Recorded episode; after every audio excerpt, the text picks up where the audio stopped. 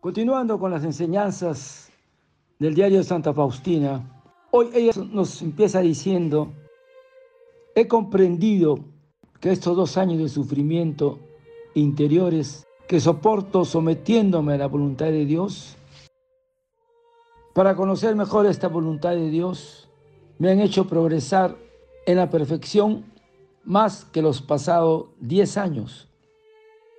Desde hace dos años estoy en la cruz entre el cielo y la tierra, es decir, que estoy sujeta al voto de la obediencia y debo escuchar a la superiora como a Dios mismo.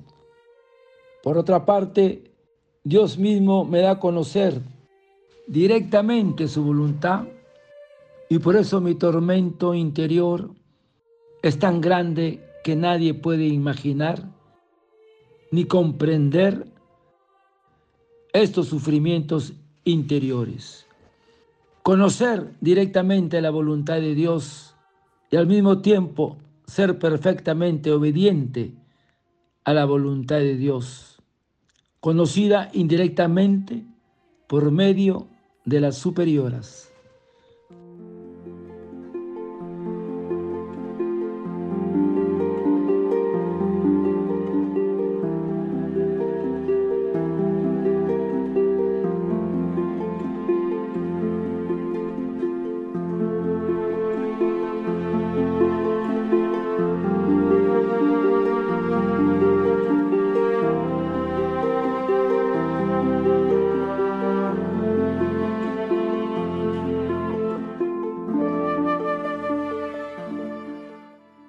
Es tan grande la perfección y santidad de un alma cuando ella cumple la voluntad de Dios.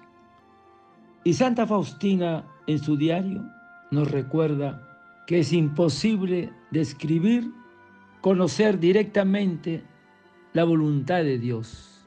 Y San Basilio dice que la cima de la santidad y perfección de la vida cristiana consiste en atribuir las causas de todas las cosas, grandes como pequeñas, a Dios y conformarnos en ellos con su santísima voluntad.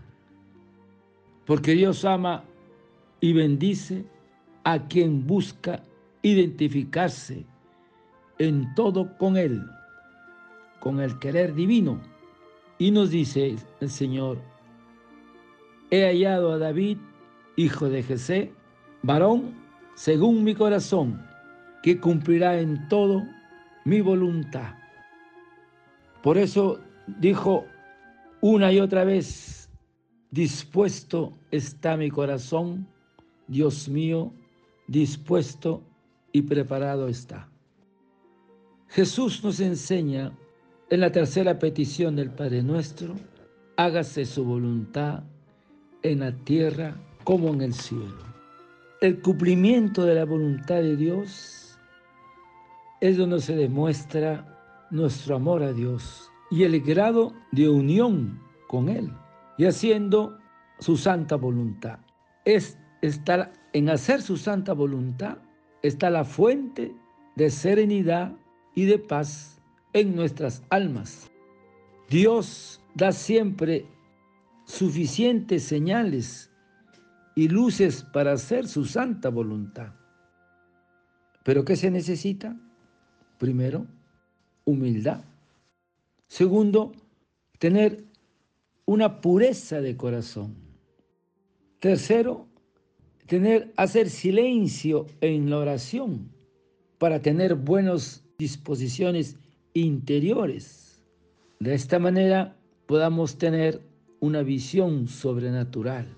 Y por último, es necesario tener mucha fe y recordar, hermanos, que cuando Dios te pide algo, es importante la obediencia a la voluntad divina, no el repetir su nombre. ¿Qué beneficios encierra nuestra conformidad con la voluntad de Dios?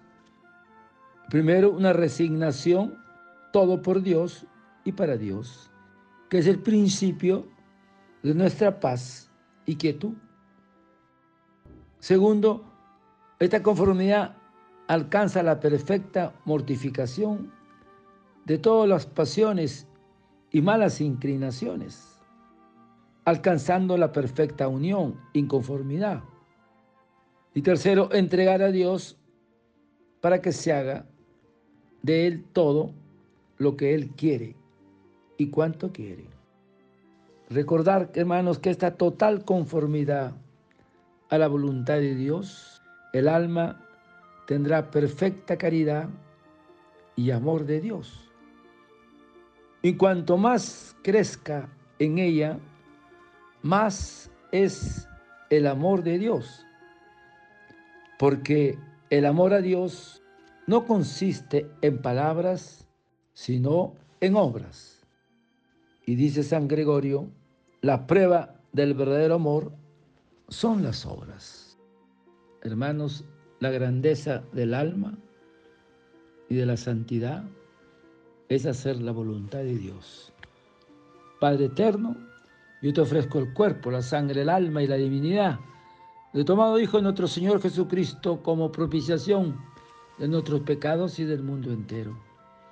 Y por su dolorosa pasión, ten misericordia de nosotros y del mundo entero. Oh sangre y agua que brotaste del corazón de Jesús como fuente de misericordia para nosotros, en ti confío. Y no olvidarte, hermanos, de rezar la coronilla cada día por un alma en agonía. Desearte un lindo día y que el Señor de la Misericordia te envuelva con sus rayos, a ti y a toda tu familia. Dios te bendiga y te proteja. Amén.